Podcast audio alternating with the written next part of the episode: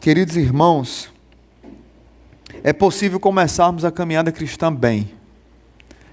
É possível começarmos a nossa carreira, a, o nosso relacionamento. Eu vou pedir para que vocês fiquem com a sua Bíblia aberta, não feche, porque a gente vai, hoje vocês vão ler muito a Bíblia, pelo menos nesse texto aí. É possível começarmos toda a nossa vida bem e não terminarmos bem. É possível começar bem a carreira e terminar mal. É possível também começarmos mal e terminarmos bem. É possível. Na verdade, a maioria das pessoas, talvez, comecem cambaleando com medo e depois melhora durante a caminhada. O problema é como nós terminamos a nossa carreira. O problema é como nós terminamos a nossa caminhada. Infelizmente, o que marca a vida das outras pessoas, o que marca as outras gerações é como nós terminamos e não como nós começamos. O fim da nossa história marca muito mais do que o início.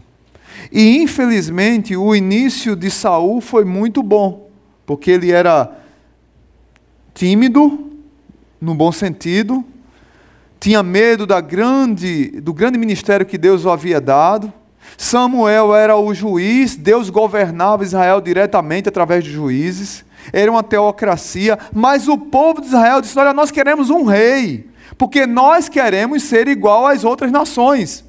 Rejeitaram a Deus. Samuel ficou tão triste que foi orar a Deus e Deus disse: Samuel, não se preocupe, eles não rejeitaram a você, rejeitaram a mim. Nós não queremos Deus governando, queremos um homem governando. E Deus escolheu Saul através de Samuel. Quando Samuel foi escolhido, ele disse: Eu sou da tribo de Benjamim, que é uma tribo pequena, apesar de que era uma tribo boca quente, como diz lá em Pernambuco. Mas da tribo de Benjamim ele era da mais simples, da mais fraca ainda. E ele reconhecia sua fragilidade, mas ele era um homem bonito. Diz a Bíblia que os homens mais altos chegavam a um ombro de Saul. E ele era um homem vistoso, belo, e era um guerreiro que conquistou logo o coração do povo. Mas depois de algumas vitórias, ele começou a degringolar e descer ladeira abaixo. Infelizmente, o fim da história dele, se você depois ler em casa o contexto aqui, ficaria muito bom para você entender. Lê o capítulo 13, 14 e depois o 15, que é a bancarrota final dele aqui. Mas você pode ler todo Samuel desde o capítulo 1, que é a história de Saul.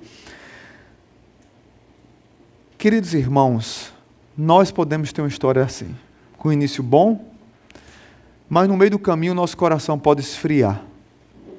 A quantidade de crentes que estão, que estão vindo para a igreja domingo após domingo, mas o coração está azedo, o coração está frio, o coração está petrificado. Há muito tempo tem pessoas que já, é, e isso é triste notar, mas pessoas que já perderam fogo perderam a alegria de servir a Deus, perderam a paixão de servir a Deus, perderam a alegria de abençoar outros, se desencaminharam na fé, perderam o trilho, perderam o prumo, estão descendo ladeira, não estão percebendo. Por mais que ungido do Senhor seja, por mais que bênção do Senhor tenha sido, muitos de nós podemos ter começado na história boa e ter, termos sido bênção na igreja, Podemos ter grandes líderes, grandes pregadores, cantores, músicos, grandes oradores, grandes professores, mas no meio do caminho alguma coisa acontece, não sei, tantas coisas que eu vou falar aqui, mas a gente começa a cair e a gente não vai percebendo. E o nosso coração vai ficando duro, duro, nada bate, ou tudo que bate escorrega, o coração está encebado não penetra mais a palavra do Senhor, não penetra mais a vontade do Senhor, e nós vamos fragilizando, fragilizando, fragilizando, e infelizmente podemos ter um fim tão trágico quanto desse homem. É interessante uma informação aqui, só para que você entenda o final da vida de Saul. Ele reinou em Israel durante 40 anos. 40 anos. O lugar que ele morreu lutando por território, foi bem pertinho de onde ele tinha assumido o trono. Em 40 anos, ele não conquistou quase nada. Então, tá, tá, tá entendendo? A arrogância que fez na vida desse homem, como ele, como cre... Deus saiu de cena e ele entrou em cena, como ele quis ser mais do que Deus. E aqui está uma grande prova de, infelizmente, do atestado de loucura, talvez espiritual, desse homem, um atestado do coração endurecido. Pastor, por que pregar sobre reaquecer o coração? Por que pregar sobre reaquecer a vida espiritual? Fire com um tema tão duro, porque tem muitas pessoas que estão com o coração duro dentro das igrejas, estão precisando que a chama do Senhor acenda no, novamente. Então eu quero tirar algumas lições para mim e para a sua vida. Primeira lição: um coração endurecido não se entrega totalmente. Sem percebermos, quando estamos com o coração endurecido, não nos entregamos totalmente a Deus. Esse homem aqui dá provas disso. Verso 8 e 9 diz que ele capturou Agag e quando ele deveria fazer o quê? Exterminar tudo. Depois você estuda quem eram os amalequitas, você vai entender porque Deus mandou fazer isso. Mas Saul e o seu exército pouparam Agag o melhor das ovelhas. Ele poupou o que era melhor. Ele destruiu o que não prestava. O coração endurecido não se entrega totalmente a Deus. E aí, fazendo um, um, um, parâmetro com a nossa vida, muitos de nós somos assim.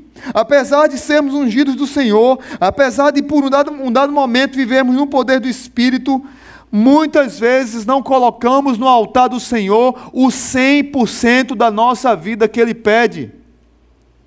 E ainda usamos o argumento, não, mas eu sou dizimista fiel, eu dou 10% do meu salário. Isso não é nada, irmão, Deus quer a sua vida toda. E ainda chegamos na igreja num domingo à noite e cantamos aquela música. É tudo a Cristo a ti entrego, ó Senhor, me rendo a ti. Alguma coisa assim, eu me esqueci o, o refrão. Tudo entregarei, não é assim? Tudo entregarei, sim, a ti, Jesus bendito. Nós cantamos isso. Tudo entregarei. Mas será que entregamos mesmo? Será que a nossa vida está sendo administrada pelo Senhor? Será que não estamos perdendo a sensibilidade do Espírito Santo para tomar as decisões da nossa vida da maneira correta e obedecer o que Deus tem mandado fazer? Ou nós queremos administrar nossa vida segundo a nossa própria ótica, nossa própria vontade. E ainda ficamos cantando de galo, dizendo que tudo entregarei. Será que a nossa vida está como o apóstolo Paulo diz em 1 Coríntios: quer comais, quer bebais, ou façais alguma coisa da sua vida, faça mais ou menos para a glória de Deus, seja meia boca para a glória de Deus, é assim que Paulo diz? façam tudo para a glória de Deus. Nós falhamos, nós erramos, nós pecamos sim, mas nós sempre temos que estar tentando fazer tudo para a glória de Deus.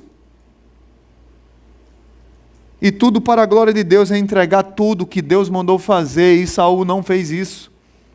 Apesar de uma grande vitória. Irmãos, veja, veja o texto, diz que Saul tinha 210 mil soldados. Ele tinha 210 mil soldados, conquistou uma grande vitória. Talvez tenha sido esse o problema dele.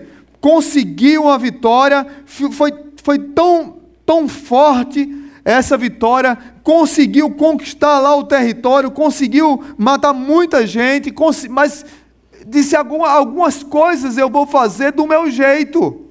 Porque eu tenho um grande exército, Deus dá conselho, Deus dá ordem, mas Deus não sabe tudo da minha vida. E assim, vamos ser sinceros, poxa Deus, tudo, tudo Deus, tudo não dá Deus. Aí, aí ele teve uma grande vitória, e nessa grande vitória talvez ele começou a achar de que ele poderia é, direcionar o que deveria ser feito. Deixa eu dizer uma coisa para você, meu irmão. Cuidado com as grandes vitórias na sua vida. Que é depois de uma grande vitória que a gente quer comemorar a vitória e a gente faz derrota na nossa vida. É depois de uma grande vitória que a gente pisa na bola. é depois de uma grande vitória. Cuidado com a segunda-feira depois de uma grande vitória. Porque na segunda-feira, para comemorar a grande vitória do domingo, muitas vezes a gente faz besteira. Porque muitas pessoas morrem embriagadas, bêbadas, em acidentes de carro, porque estão comemorando em algum lugar uma grande vitória, muitas vezes. E enche lá o, até o teto de cana e depois vai dirigir. Porque estava comemorando uma grande vitória. Mas Fulano morreu depois de uma grande alegria. Sim, ele estava comemorando uma grande vitória. Ele achou que era o Deus da vida dele. Queridos irmãos, muitos de nós, sem perceber, entramos nessa linha. Como é fácil entregar a Deus aquilo que para nós é, é, não presta, mas como é difícil entregar para Deus o tudo. Como é fácil entregar para Deus aquilo que não vai servir mais para mim. Como é fácil é, é, entregar para Deus aquilo que não vai servir mais para mim, mas o que é bom eu guardo. E tem muitas pessoas que têm perdido a sua vida, têm perdido suas famílias, porque não têm se entregado a Deus verdadeiramente. Eu estava lendo um artigo para um mestrado esses dias, e ele tava, o autor estava defendendo a tese de que o grande Deus desse século é Moloque. Porque tem muitos pais e mães que estão sacrificando os seus filhos. Moloque era um Deus que, que fazia um sacrifício de crianças. E eu fiquei sem entender. Mas quando eu fui ler o artigo, eu disse, rapaz, tem tudo a ver. Como as pessoas têm sacrificado os seus filhos em nome de uma carreira. O mais importante é quanto eu ganho, é mais um curso que eu tenho que fazer, é mais um salário, é mais dinheiro que eu vou guardar, é mais uma casa, mais um carro que eu tenho que ter. O mais importante é mais bens que eu adquira e eu vou sacrificando a minha família, meus filhos e não vou percebendo. O mais importante é a notoriedade. E eu vou afastando-se de Deus, o coração endurecido, eu não vou percebendo. E de forma alguma eu estou dizendo aqui, olha, pare sua carreira. Não, não é isso. Os grandes vultos da história, de grandes homens e mulheres de Deus na história, fundaram universidades, foram grandes políticos, foram grandes empresários, grandes pessoas, mas sabiam colocar tudo no seu devido lugar. E você pode ser um grande profissional e não perder sua família. E você pode ser um grande profissional e não perder a sua igreja. E você pode ser um grande profissional e não perder a comunhão com Deus. Eu nunca vi crente que tem tanta intimidade com Deus com um crente afastado da igreja. Já viu? Você vai conversar com um crente afastado do Senhor. Não vai para a célula faz cinco meses. Você liga para ele. Quer dizer, já passou cinco meses ligando, mas aí liga de novo. Não, meu irmão, tá tudo bem comigo. Olha, e eu tô tendo uma intimidade com Deus tão grande que agora eu oro até mais, sabe? Eu, eu assim, busco a Deus todos os dias. Quando eu estava na igreja, mentiroso! Cala a boca, Saul! Cala a boca, Saul! Eu nunca vi crente com tanta intimidade quanto crente que está longe de igreja. Nunca vi. Eu, queria, eu acho que a gente tem que fazer uma igreja é, é, a guerra mais quente da história é a guerra dos crentes que está sem igreja. Vai mentir para outro, rapaz. História é essa de que, que brasa fora da fogueira queima? Não queima, não. Apaga. Aí fica com um argumento, sempre com a desculpa, mas a vida vai abandonando Deus, eh, os sonhos são maiores do que Deus, a vida é maior do que Deus, o relacionamento é maior do que Deus, o tempo é maior do que Deus, a influência é maior do que Deus na sociedade, o importante é isso. Se você deseja administrar tudo que é de Deus, então você perderá o seu coração. Deus lhe chamou para que você o obedeça. Sua casa é para a glória de Deus, seu carro é para a glória de Deus, sua vida é para a glória de Deus. Dietrich Bonhoeffer, gosto sempre de citar ele porque essa frase mexe comigo e toda vez que eu estou olhando muito para mim eu lembro dele. Foi assassinado por, pela Gestapo em 9 de abril de 1945, duas semanas antes da Segunda Guerra acabar, de Hitler ser morto. Foi pego naquela Operação Valkyria, que tem um filme muito bom E Dietrich Bonhoeffer, que era pastor alemão, e era pastor e alemão, então ele era pastor alemão de verdade, porque ele confrontou Hitler. Então o cabo era, o cabo era brabo, viu? Eu acho que ele era da tribo de Caleb. Caleb significa cachorro. Então o Dietrich Bonhoeffer era violento. Confrontou Hitler, não teve medo de Hitler, um pastor que não teve medo de Hitler. Ele dizia assim: a igreja só é igreja quando é para os de fora. A minha vida só tem sentido se ela glorifica a Deus e se eu edifico o outro e o outro me edifica, se há mutualidade na edificação. Ou seja, a minha vida pertence a Deus. Não é eu, Saul, que administro a minha vida. Deus disse o que deveria ser feito, Saul.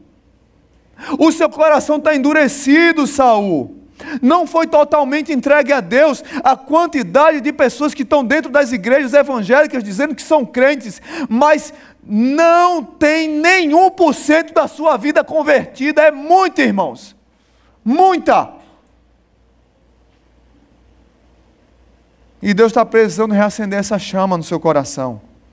Se você já teve realmente uma experiência com Deus, a minha oração é que Deus toque fogo nessa noite que desça fogo do Espírito para reaquecer você. Então, primeira lição: um coração endurecido é um coração, vamos lá? Não se entrega totalmente. Segunda lição: um coração endurecido constrói monumentos à sua própria glória. Verso 12. De madrugada Samuel foi ao encontro de Saul, mas lhe disseram: Saul foi para o Carmelo onde ergueu um monumento em sua própria honra. E depois foi para Gilgal. Veja que cara, o cara teve uma grande vitória. O cara não fez o que Deus disse para fazer.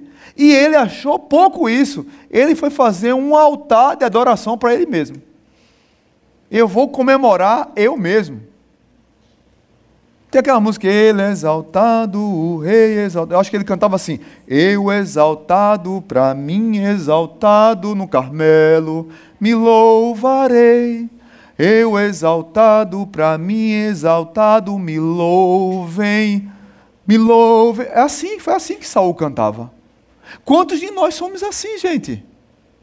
Que fazemos as coisas para nossa própria glória que fazemos as coisas para nós sermos, é, é, termos notoriedade, para querermos sobressair sobre os outros. E, infelizmente, a, a, honra, a imagem, o prestígio público consumia de tal forma Saul que ele esqueceu de Deus, isso revelava o seu caráter. A honra pessoal de Saul vinha antes de Deus. A vida dele era para a glória dele, não para a glória de Deus. Quantos de nós começamos bem a vida e não percebemos e vamos entrando nessa onda de adorar a nós mesmos? Saul desejava o favor dos homens. E aí eu volto a falar, queridos não sou, pelo amor de Deus, não entenda errado, eu vou refalar, refalar, refazer o que eu falei aqui. Não entenda que eu estou dizendo para que você abandone sua vida profissional, que você seja ativista de igreja. Não é isso. Eu estou querendo dizer para você que na sua vida profissional, Deus tem que ser o primeiro lugar. Estão entendendo o que eu quero chegar? Para depois não achar que o pastor está falando, então o pastor mandou deixar tudo. E se Deus mandar você parar, meu amigo, pare. Se Deus disser assim, olha, pare o oitavo doutorado que você está fazendo, pare. Se Deus está dizendo, pare o curso que você está fazendo, pare. Um dia desse chegou uma irmã para mim aqui, triste, pastor, eu estava estudando para concurso e concurso, e uma tara para concurso e concurso, e não passava, não passava, e, e não, e peia, e peia, e eu disse, rapaz, depois de 50 e 90 concurso, eu disse, rapaz, acho que Deus está dizendo não, e ela não entendeu ainda, né? Aí ela chegou chorando, aí disse, pastor, acho que Deus quer que eu seja mãe. Eu disse, aí é? Aí ela foi mãe, e depois passou no concurso. Amém? Glória a Deus, Deus faz assim, né? Tem coisa que não dá para entender. Isso quer dizer que quem está estudando para concurso está errado? Não. Só que vira um ídolo às vezes. Só que se transforma num Deus das pessoas às vezes, e elas não vão percebendo que vão construindo altares para si mesmos. Tem pessoas que que chegam e dizem assim, pastor, eu vou servir a Deus, eu vou chegar junto, olha, conte comigo, eu, ah, irmão, coisa boa, valeu. Quando eu me aposentar, ah, miserável, então morre logo lá no trabalho. Não precisa vir mais não. Rapaz, é, um jovem dizer isso, um jovem dizer isso aqui para mim, não diga não, meu irmão. Eu vou dizer, eu vou dizer que você, eu vou orar para que Deus leve você antes, abrevie os seus tempos na terra. Amém? Que você se aposenta de vez e vai logo para a glória. Vai desfrutar do lucro. Mas é o cara que não entende que a vida dele é para a glória de Deus, no trabalho, em casa, na padaria, no vizinho, em todo canto, e também na igreja, e também servindo com os irmãos.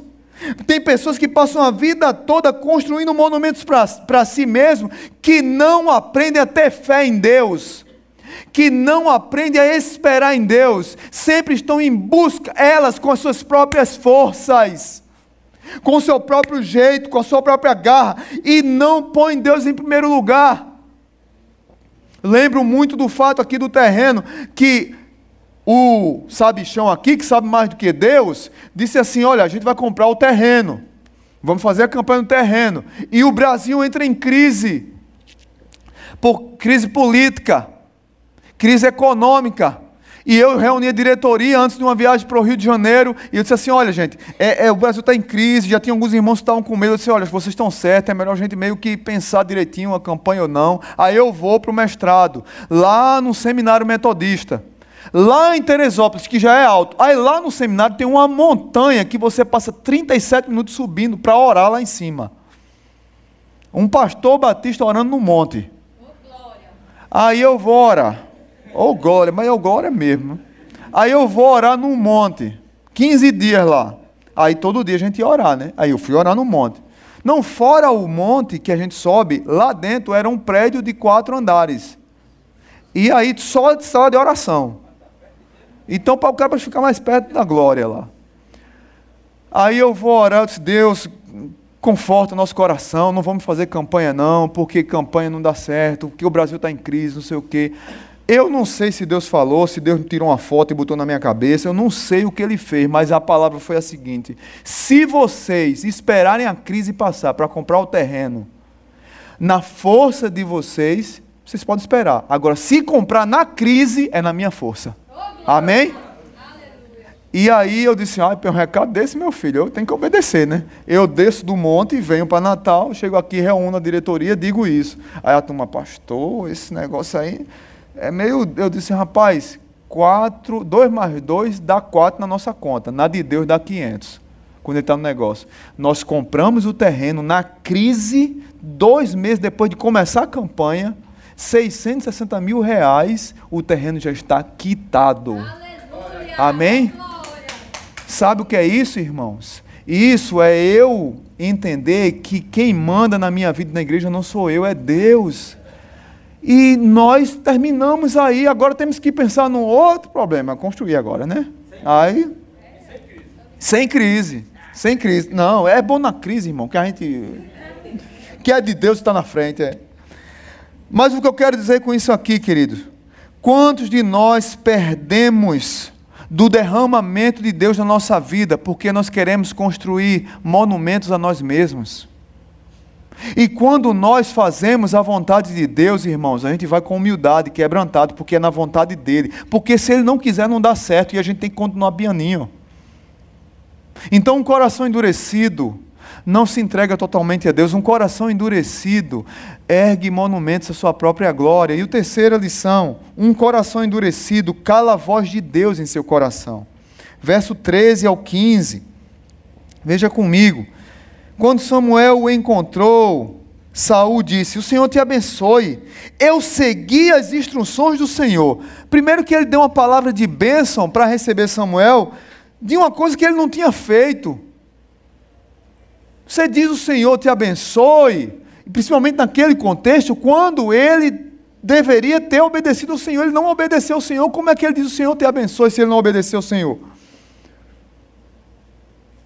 Como é que ele saúda o profeta com a mentira no coração? E Samuel perguntou a ele: Então, se você obedeceu ao Senhor, então que balido de ovelhas é esse que ouço? Que mugido de bois é esse que estou ouvindo?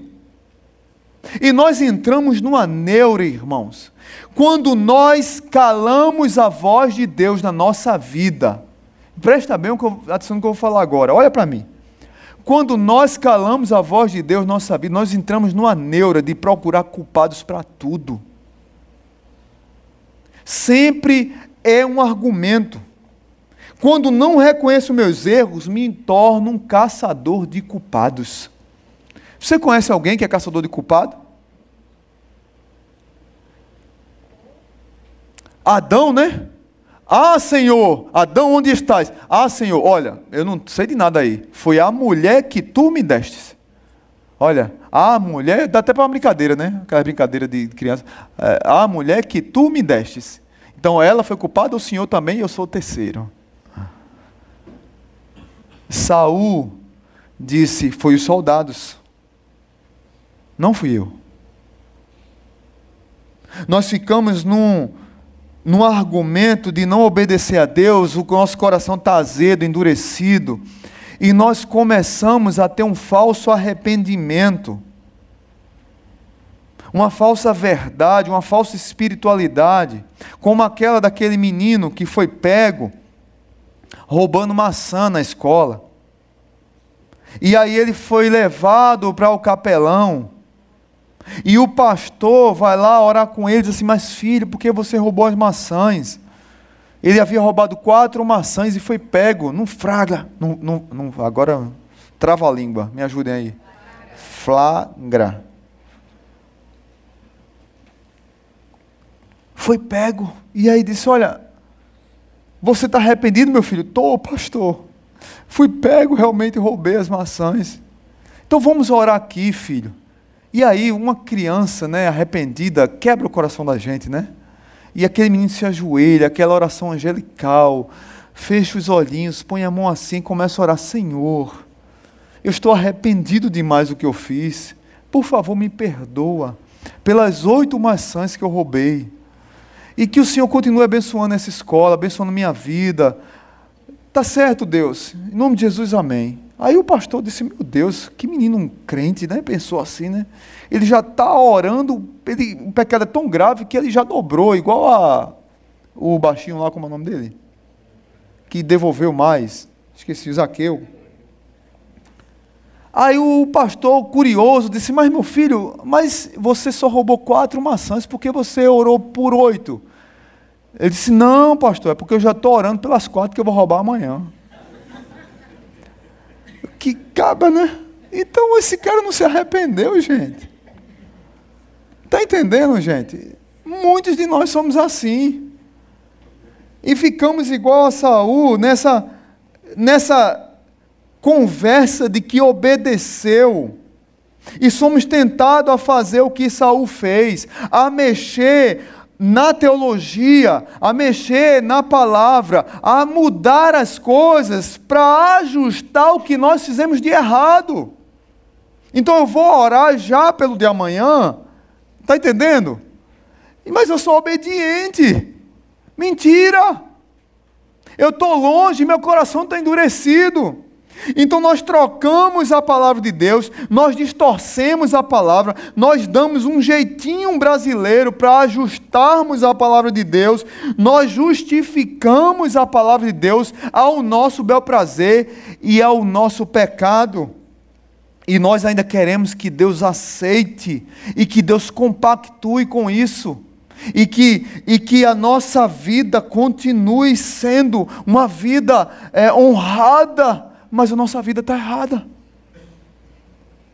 A nossa vida está longe de Deus, gente. Deus nos chamou para obediência.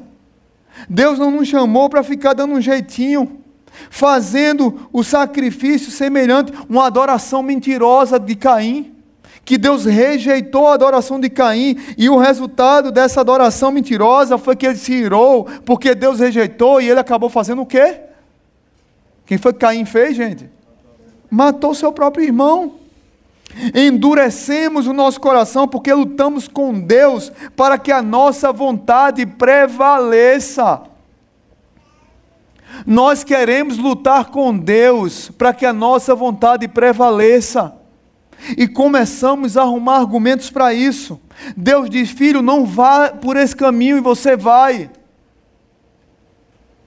Deus diz: Filho, não entre nessa porta, você entra. Deus filho diz, Deus diz, filho, dê meia volta, vou ver, meia volta, virar, eu lembro do quartel, virar, direita, aí o cabo, o. Meia volta, vou ver. Igual o pastor Paulo Solon, que é homem de Deus, que uma vez eu lembro dessa história maravilhosa, ele contando que primeiro dia que ele chegou no quartel, e aí o capitão disse assim: Solonca. Aí ele olhou assim: Sim, senhor, capitão. Disse: Nunca mais, olhe para mim, olhe para mim, nunca mais você vai esquecer a minha voz. E ele ficou com aquilo na cabeça: Que cara arrogante. Nunca mais eu vou esquecer a voz desse ridículo, ó. Aí, três meses de recrutamento no quartel, ralação, corre, levanta, direita eu vou ver, esquerda, aquela coisa toda. 20 anos depois, pastor Paulo Solonca, pastor, está lá na Avenida Paulista, aí uma voz, quilômetro de distância, Solonca! E ele vinha andando assim, aí fez, tum! Direita! Vou ver! Aí ele, tum! Sozinho, ele sem nada, ele disse, meu Deus, o que, é que eu estou fazendo aqui? Aí o capitão, morrendo de rir, eu não disse, Solonca, que você nunca mais ia esquecer a minha voz. Deveria ser assim com a gente, né, gente? Mas a gente não faz, a gente esquece Deus falando conosco. A gente abandona a voz de Deus e a gente vai endurecendo o coração e Deus quer falar conosco, vá para aqui, a gente não vai. Deus diz assim: acabe esse relacionamento doentio e nós não acabamos. E nós entramos num casamento doentio. Deus diz: manda esse namorado para o inferno, que ele é do quinto dos infernos, manda para lá, que ele não presta. Aí você casa. Não é assim, meninas? Hein, meninas? Olha aí. Aí os meninos se encantam por aquelas mulheres deusas assim, sabe? Que é um feriado nacional, não é nem um, não é nem é um, é um, é um avião, não é avião não, ela é um feriado nacional. Ela para o, o Brasil. Aí o cara se encanta, mas é uma bruxa. Vai destruir sua vida espiritual. Você está preocupado com o exterior e Deus está preocupado com o coração. Aí Deus diz: não entre nessa, você entra, quebra a cara. Deus diz: não assine esse contrato, você assina. Deus diz: não dê a segunda olhada, você olha. Deus diz: não avance a conversa, você avança e daqui a pouco o adultério está feito. Deus diz: peça perdão e você não pede. Deus diz: reconheça que você errou, você não reconhece. Deus diz: diga ao seu filho que você ama, você não disse. Deus diz assim: seu filho chegar com a nota esco da escola alegre porque tirou nota boa, elogie, dê uma palavra de incentivo. Aí você diz: fez mais do que sua obrigação. E nós vamos afastando corações, o nosso das pessoas, o nosso de Deus, e o nosso coração vai, vai se endurecendo, se petrificando. Deus diz: volte à comunhão da igreja, e você não volta. Deus diz: volte a ler a Bíblia e você não lê. Deus diz: volte a orar e você não ora. Deus diz: volte a ter comunhão com a sua célula e você não tem. Sempre você tem uma desculpa. Porque o seu coração azedou, endureceu, petrificou e você não percebeu. E Deus está dizendo: filho, volta, volta, volta, volta. É triste demais, queridos, mas muitos de nós valorizamos mais a voz dos outros, mais a voz do nosso coração, do que a voz de Deus na nossa vida. É tão interessante. Saul estava tão perdido, tão perdido na sua vida, que no verso 24 diz assim: veja o que aqui diz. Pequei, disse Saul, violei as ordens do Senhor e as instruções que tu me deste. Tive medo dos soldados e os atendi. Saul, o rei é você, Saul, não eles. Saul, quem representa Deus aqui na terra é você e o sacerdote, e não os soldados. Saul, a palavra última para o povo de Israel é a sua, é a de Deus através de você, e não a dos soldados. Saul estava tão perdido, o coração tão duro, que a voz de Deus foi calada em seus corações, e a voz dos seus soldados tinham mais vez na vida dele do que a do próprio Deus.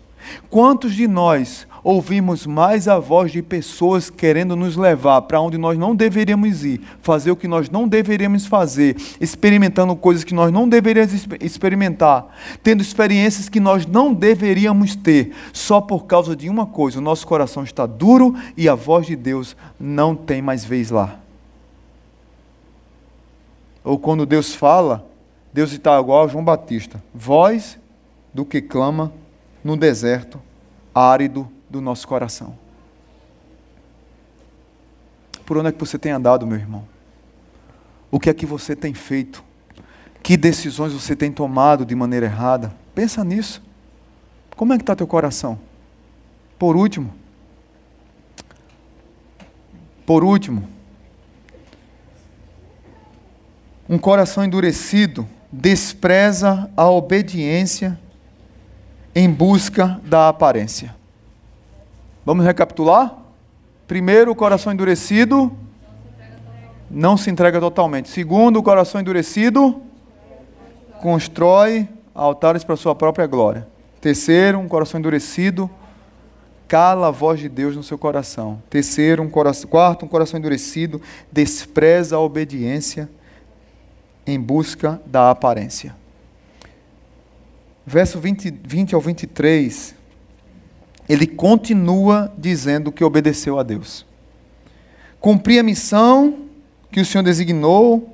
Verso 21 diz: Os soldados, bota a culpa de novo nos soldados, tomaram os bois e os despojos que estavam consagrados a Deus para destruição, a fim de que sacrifiquem a Deus. Ou seja, ele estava querendo transformar, veja bem, primeiro ele fez um altar para. Agora ele quer fazer uma adoração, um sacrifício para Deus. Olha, eu trouxe Deus para Samuel, né? Eu trouxe. Eu fiz um altar para mim ali em Gilgal, Gilgal. Eu fiz um em Gilgal não, em Carmelo. Eu estava indo para Gilgal para fazer adoração para Deus, mas antes eu fiz um altar para mim. Agora eu vou adorar a Deus. Eu vou, eu peguei algumas coisas para fazer adoração a Deus. E aí Samuel diz uma das coisas mais lindas da Bíblia para mim e para sua vida. Acaso tem o Senhor tanto prazer em holocaustos e em sacrifícios, quanto em que se obedeça a Sua palavra? A obediência, Saul, é melhor do que o sacrifício, e a submissão é melhor do que a gordura de carneiros. Pois a rebeldia é como um pecado da feitiçaria e a arrogância como um mal da idolatria. Queridos irmãos, uma vez eu estava num culto e uma pessoa estava falando sobre esse, falou, disse assim: Você sabia que tem crente que é feiticeiro? E eu disse: Que pregador doido. O cara chega chamando o crente de feiticeiro. Ele disse: Tem, eu vou provar. Eu disse: Ele é mais doido ainda, que vai provar. Mas não é que ele provou quando ele abriu aqui, irmãos? E eu fiquei mufino na hora. Porque esse homem estava tão enfeitiçado por ele mesmo, que ele queria celebrar o erro.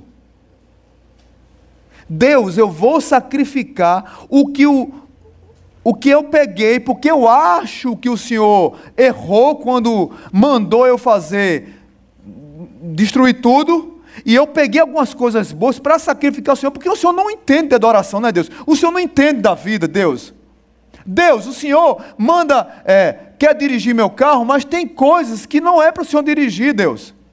Tem situações que não é para o Senhor se meter, então, já que eu me meti, entrei para lhe ajudar, Deus, eu vou agora celebrar glorificar o Senhor, adorar o Senhor, celebrando o erro. Muitos de nós fazemos a celebração dos nossos erros, irmãos. É porque o nosso coração está enfeitiçado pela adoração a nós mesmos. O nosso coração está cheio de orgulho idólatra. O que derrubou Saul não foi perversão sexual como Davi, não foi assassinato como Davi. Davi teve muito, muito, muito, muito vezes muito mais pecado do que Saul. Mas Davi tinha um coração quebrantado e contrito. O pecado de Saul é o mesmo pecado que Jeremias diz para Israel: olha, eu queria colocar para vocês um jugo de madeira, mas vocês são altivos demais, arrogantes demais, orgulhosos demais, e eu vou colocar em vocês um jugo de ferro para ferir, para que vocês andem num cabresto mesmo, lá preso. O pecado de Saul foi orgulho, irmãos. Eu costumo dizer aqui na igreja que tem dois pecados que nós não gostamos de assumir. Um é orgulho e o outro é inveja. E muita gente tem uma ideia errada de inveja, né? Inveja é eu que eu tenho um olho grande no que é dos outros. Não, isso aí quase todo mundo tem, meu irmão. Você tem o cabo chega com celular que se o seu celular faz prim e o outro faz tchan tchan tchan, tchan o você é o dele. É, não é assim não? É assim, gente, é. Aí o dele custa 5 mil reais a mais do que o seu só por causa do tchan, tchan, tchan, tchan, só por causa disso. Mas inveja é eu quero ter o que o outro tem e não quero que ele tenha o que eu quero ter dele. Deu para entender, não? Mais ou menos? Inveja é eu quero ter o que o outro tem e não quero que ele tenha aquilo que eu quero, que é dele. Não é só eu querer o que o outro tem. Eu tenho tanta raiva que ele tem que eu não queria que ele tivesse. Isso é inveja. E aí você pode ver isso no filme Amadeus, que conta a história de Sarielle e, e o Mozart. Né? Um filme fantástico que vale a pena assistir. Mas o orgulho é tão terrível, e que eu falo tanto do orgulho aqui, porque todos nós temos a tendência a sermos orgulhosos em algum momento e não percebermos que o orgulho está nos levando à queda, ao coração endurecido. Não é à toa que alguém já disse no passado, e repito aqui: mate o orgulho, destrua, sufoque, enterre, pegue o orgulho pelo cangote dele, mate aquele miserável, bote ele lá sete palmos abaixo do chão, enterre o orgulho. Quando você venceu o orgulho, matou o orgulho, destruiu o orgulho, você ficará orgulhoso da sua humildade. Sabia que é assim o orgulho? Você destruiu o orgulho, está orgulhoso de ser humilde. Você viu o quê? Orgulhoso de ser humilde? Você viu aquele irmão que chega assim: olha, eu sou muito humilde. Eu não queria pregar aqui, porque assim, você sabe que é muita honra pregar aqui. Eu, eu, eu não tenho capacidade. Então, miserável, desce daí, não prega não. Para que estar tá aí em cima? Eu, eu tenho horror a isso, sabe? Se Deus colocou você ali, vá lá e faça, rapaz. Sabe, então às vezes, sabe, a gente é orgulhoso da nossa humildade. Cuidado, é orgulho. E muitas vezes nós somos assim. Temos medos, mas no fundo, no fundo é orgulho. E foi o pecado que destruiu Saul. Foi o pecado que levou ele à bancarrota. E é interessante que ainda Saul faz uma coisa terrível. Depois de tudo isso, quando Samuel se virou para sair, diz a Bíblia que ele agarrou no manto, rasgou o manto. Samuel disse: A partir de hoje, o seu reinado foi rasgado do reino de Israel. O Senhor da glória não se arrepende, a glória de Israel não se arrepende. E ele diz novamente: pequei. Agora, verso 30, veja o que, é que ele diz. Ele celebrou o erro, né? ele, ele, ele queria celebrar o erro, ele tinha uma adoração enfeitiçada, ele tinha um orgulho idólatra, e agora, por último, ele, tinha um, ele faz um convite ao corporativismo. Ele diz assim: pequei, agora honra-me perante as autoridades do meu povo e perante Israel. Volta comigo para que eu possa adorar o Senhor teu Deus. Ou seja, Samuel, eu errei. Samuel fiz tudo isso errado. Eu criei um altar para mim. Samuel, eu quero adorar a Deus com o meu erro. Samuel, meu coração é enfeitiçado. Eu sou idólatra. Mas deixa eu dizer uma coisa, Samuel. Eu quero ficar bem na fita. Eu quero ser aquele crente bem visto. Eu quero ser aquela pessoa que está tudo bem. Eu não tenho pecado, Samuel. Olha, Samuel, eu quero ser visto como um rei nobre, como aquele super crente. Aquela pessoa que trocou, a, que desprezou a obediência de Deus, porque ela está preocupada em buscar a aparência. E a religião ou a religiosidade, ela nos dá essa margem de sermos para as pessoas o que na verdade não somos em essência, de transmitirmos para pessoas o que nós não somos de fato de verdade. Samuel, a minha vida é uma porcaria, Samuel, é um lixo. Mas Samuel, deixa eu dizer uma coisa, me coloca lá na frente como é, luzes da ribalta. Coloca um tapete vermelho para mim, Samuel. Deixa eu continuar sendo esse homem bem-quisto. Quantas pessoas estão nas nossas igrejas, irmãos, com a vida completamente arrebentada, destruída, mas não se quebrantam diante de Deus. Esse foi o fim desse homem. Não se quebrantam, o coração continua duro. Deus, Deus está ruim, Deus conserta.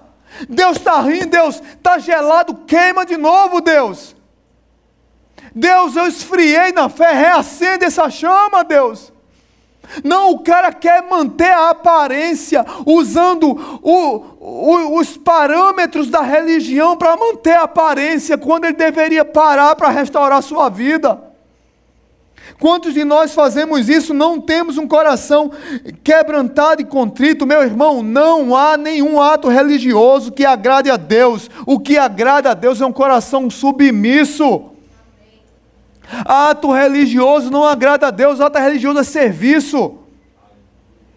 O que agrada a Deus é um coração quebrantado e contrito. Sua religiosidade não agrada a Deus, o seu serviço de coração agrada a Deus.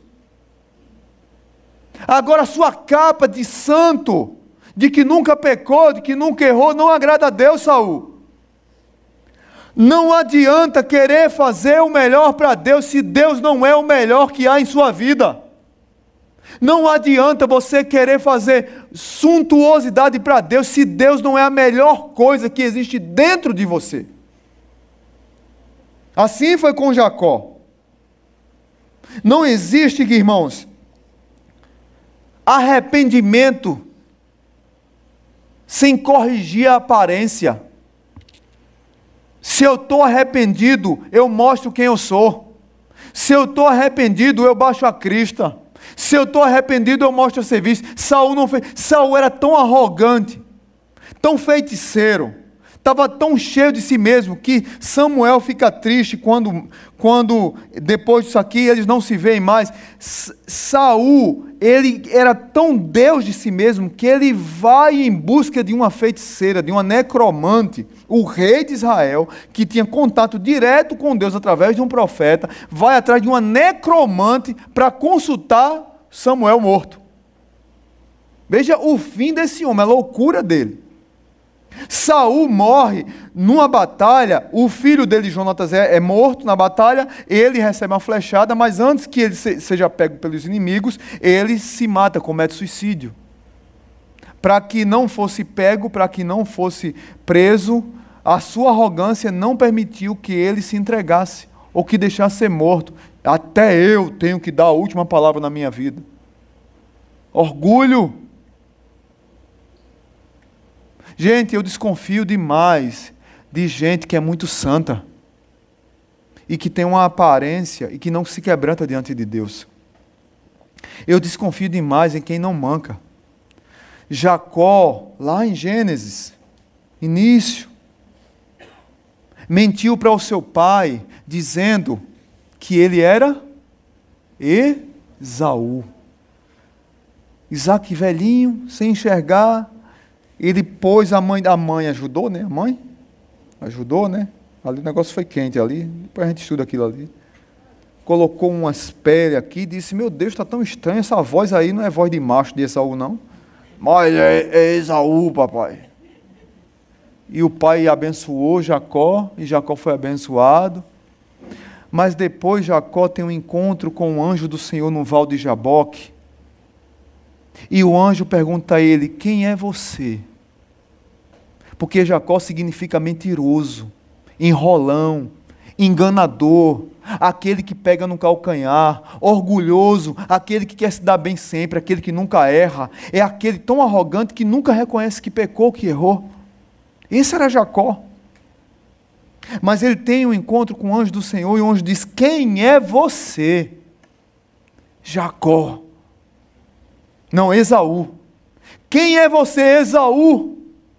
Quem é você? Qual é o seu nome? E ele se rende a Deus. E ele diz: Eu sou mentiroso. Eu sou enrolão. Eu sou trambiqueiro. Eu sou mau caráter. Eu sou uma coisa em casa, outra na igreja. Eu sou uma coisa na faculdade e outra na igreja. Eu sou uma coisa no trabalho e outra na igreja. E outra em casa. Eu tenho várias agendas, Deus. E o anjo do Senhor, quem é você? Eu sou Jacó. Eu sou mentiroso.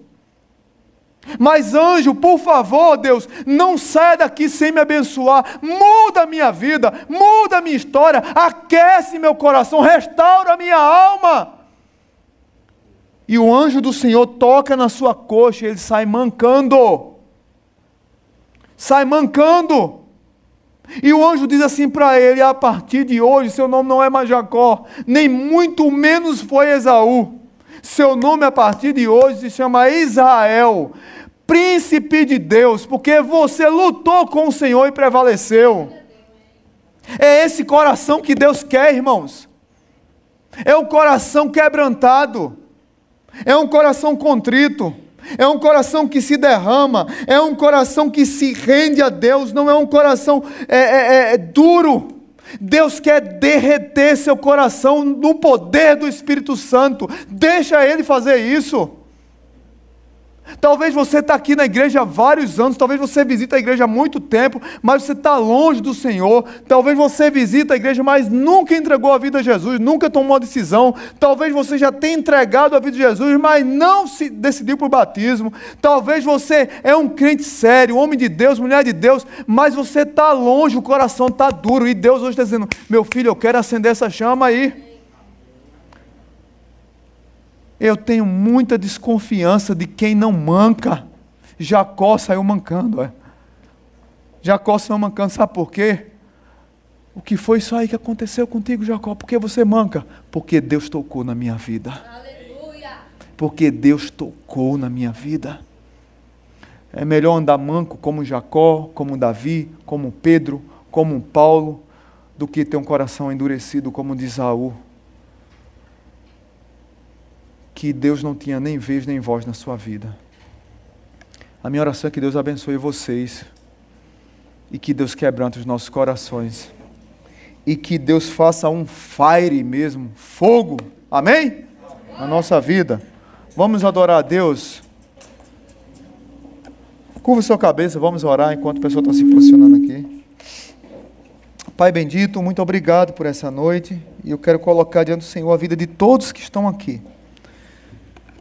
A minha oração, ó Pai, que essa série de mensagem fire renovando a chama da vida espiritual, possa realmente aquecer os nossos corações.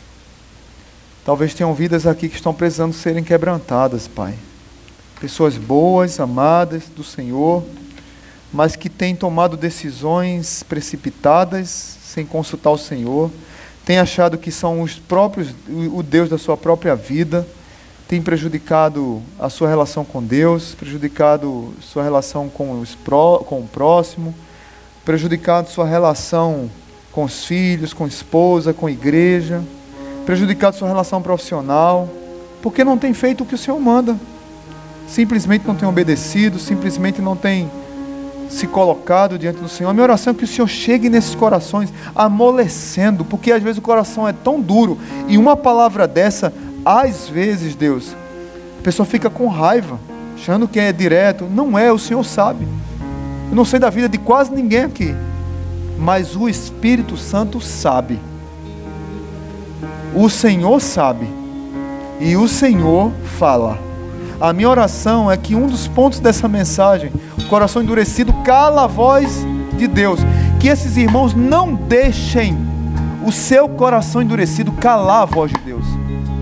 Mas que nessa noite, aqui tenham vidas que reconheçam que precisam ou entregar a vida a Jesus, ou que precisam voltar a Jesus, e o coração ser aquecido novamente. No nome de Jesus, amém.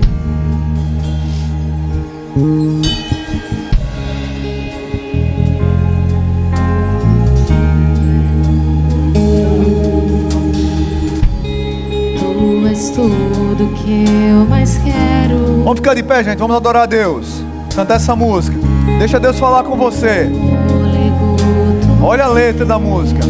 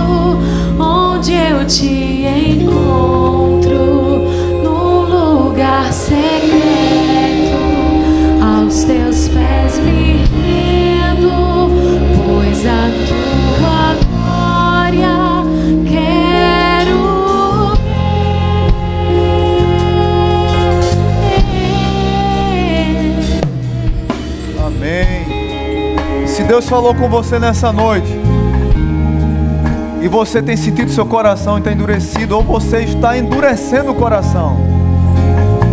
Se alguma palavra chegou no teu coração, a minha oração é que você venha aqui, eu quero orar por você. Que você coloque diante de Deus essa série de mensagens e que Deus possa reaquecer a sua vida. A chama que volte a arder novamente. A intimidade com Deus, a busca por Deus. Vem aqui, sai do seu lugar, não se constrange aqui, pode vir aqui para frente. Pode vir aqui.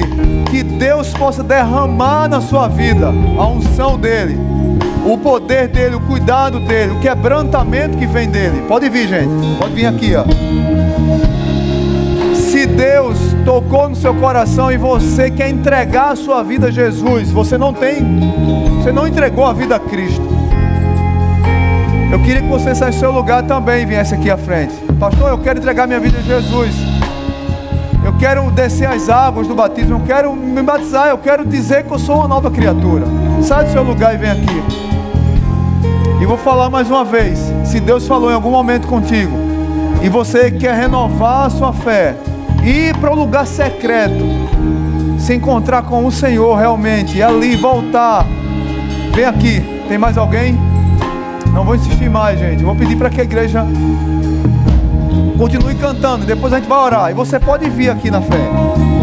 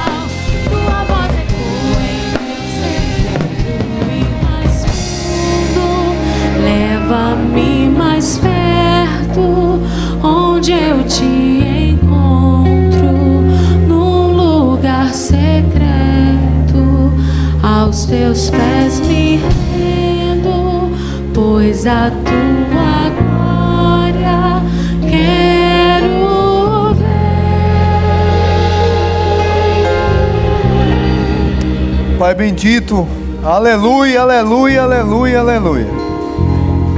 Aqui estão teus filhos, ó Pai.